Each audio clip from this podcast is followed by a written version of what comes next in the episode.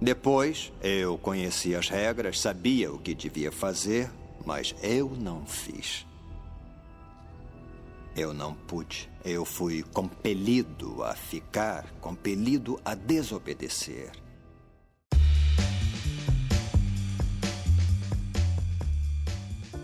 Muito bom dia, muito boa tarde, muito boa noite.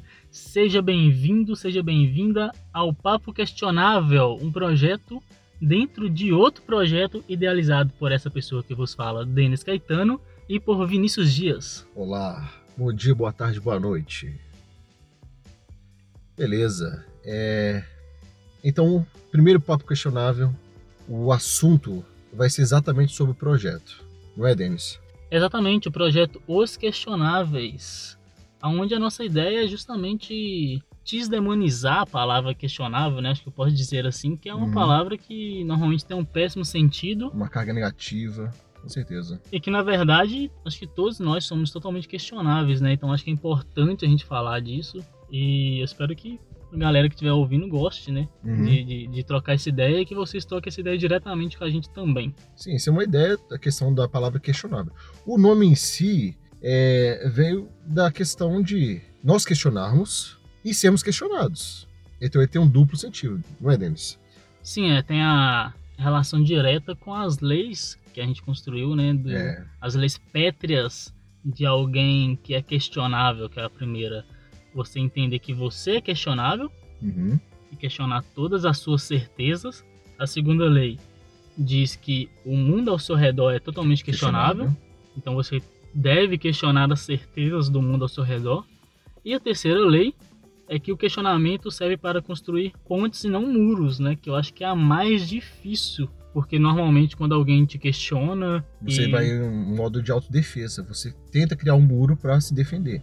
Mas, na verdade, não. Você tem que criar realmente essa ponte para entender o ponto de vista da pessoa.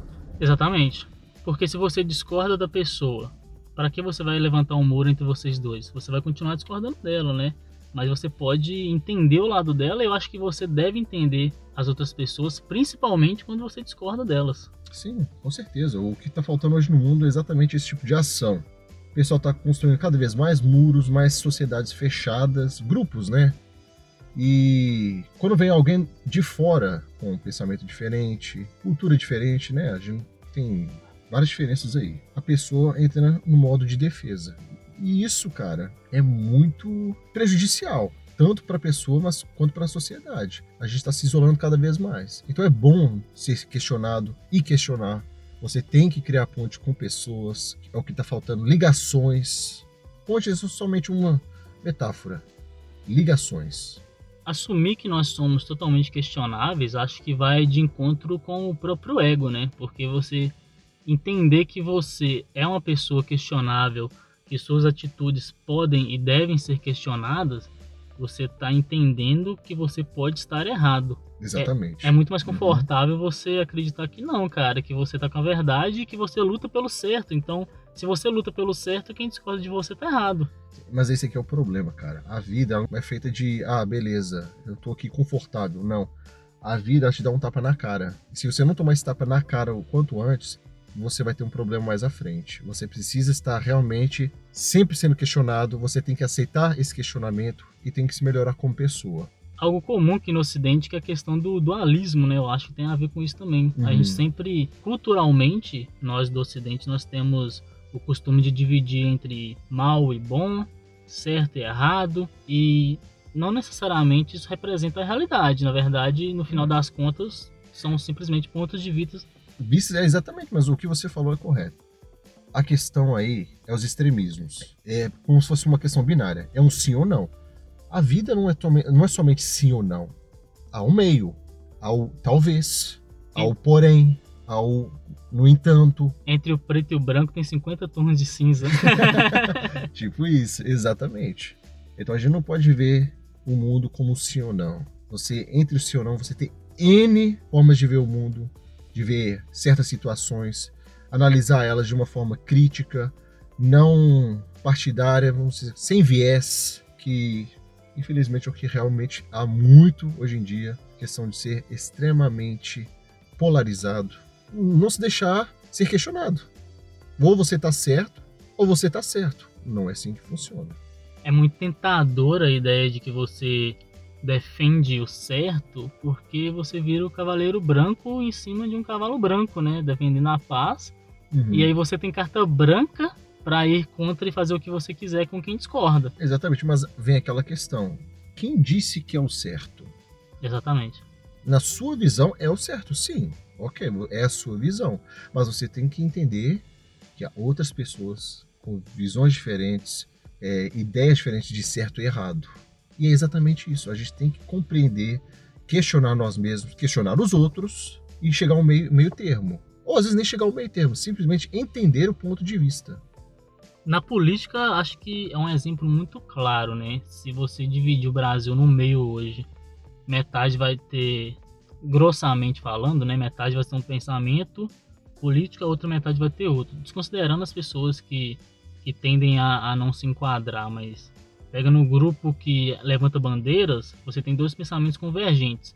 Eu vejo que as pessoas sempre tendem a pensar que ou um tá certo e é bom, e o outro tá errado e é mal. Sendo que, na verdade, não faz sentido você achar que metade do Brasil são pessoas de má índole mesmo e que elas não estão nem aí, ou que metade do Brasil são pessoas realmente burras. Não faz muito sentido biológico para mim, acho que faz bem mais sentido você entender que metade do Brasil tem uma linha de raciocínio, metade do Brasil tem outra linha de raciocínio. E quando uhum. elas se chocam e ninguém quer escutar ninguém, vira o dualismo do bem e mal. E o, e o polarização da, da questão de ideologia. E esse aqui é o problema, cara. É, mas no Brasil, a questão de política é uma coisa ainda muito nova. A população ainda não está instruída o suficiente para realmente analisar a situação. Porque se eu por acaso votar em X, não vamos falar nomes, você automaticamente vai achar que a oposição está totalmente errada. Mas você não parou para analisar às vezes, a oposição. Você foi porque, ah, vou votar nesse cara e foda-se o resto. Perdão a linguagem, mas é basicamente isso que acontece. Tá virando time de futebol. Você é de um time e o outro tá totalmente errado. Não, mas espera aí, isso é questão diferente. Não há ideias, não há pensamentos por trás de time de futebol. Você gosta porque é o time que você torce, que é o time do seu coração. Você não trabalha de uma forma racional com um time de futebol. É uma paixão? Sim. Política não pode ser paixão, tem que ser racional. E o problema é que muita gente leva como se fosse time de futebol. Isso acho que se deve por causa da dificuldade das pessoas se entenderem como questionáveis, né? Se alguém, acho que todos nós concordamos que se alguém diz que ela não é nada questionável, de que ela sempre está correta, essa pessoa mais errada do mundo. Então, logicamente, todo mundo deve entender que é questionável, pelo menos um pouco. Em algumas áreas mais, outras menos. Se você tem especialidade em uma área, você tende a ser um pouco menos questionável, mas você ainda é questionável porque você é humano. Uhum. O que acontece, cara? É, a questão hoje em dia tá caindo mais na questão do individualismo. A galera hoje não tá nada propícia a aceitar ideias diferentes. É só você, foda-se o resto. Não, não é assim que trabalha tá, gente? Como sociedade, nós temos que entender os outros, trabalhar para os outros, não para nós mesmos. Se a gente quer viver numa sociedade igualitária, compreensiva, que é o que está faltando, e aceitar diferenças, saber que um tem um pensamento, outro tem um pensamento, que nós levamos na verdade como a questão do bem. Nós queremos o bem, isso é verdade. A forma como nós, nós atingimos esse bem vai cair a questão da polarização.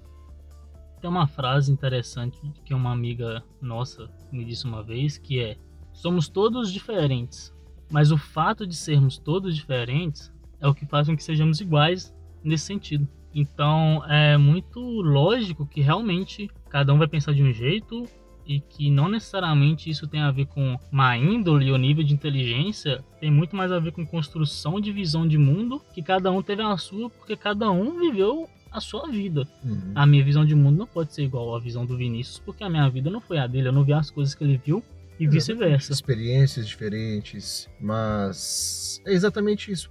Por ter experiências diferentes, nós temos que nos questionar.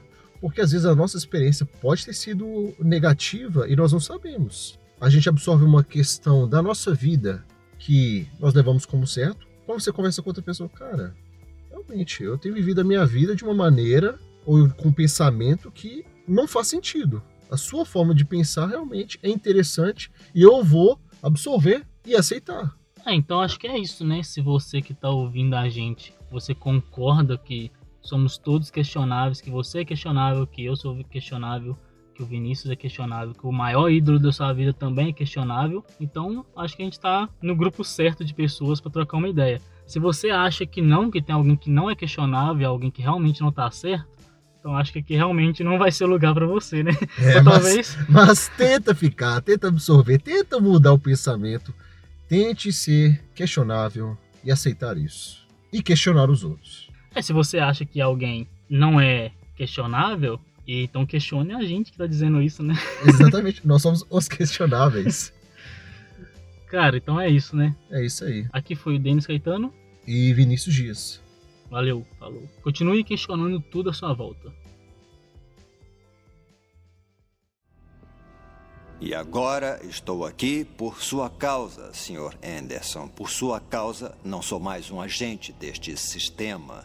Por sua causa, eu mudei, estou desconectado, sou um novo homem, por assim dizer. E como você também, aparentemente sou livre. Meus parabéns. Obrigado.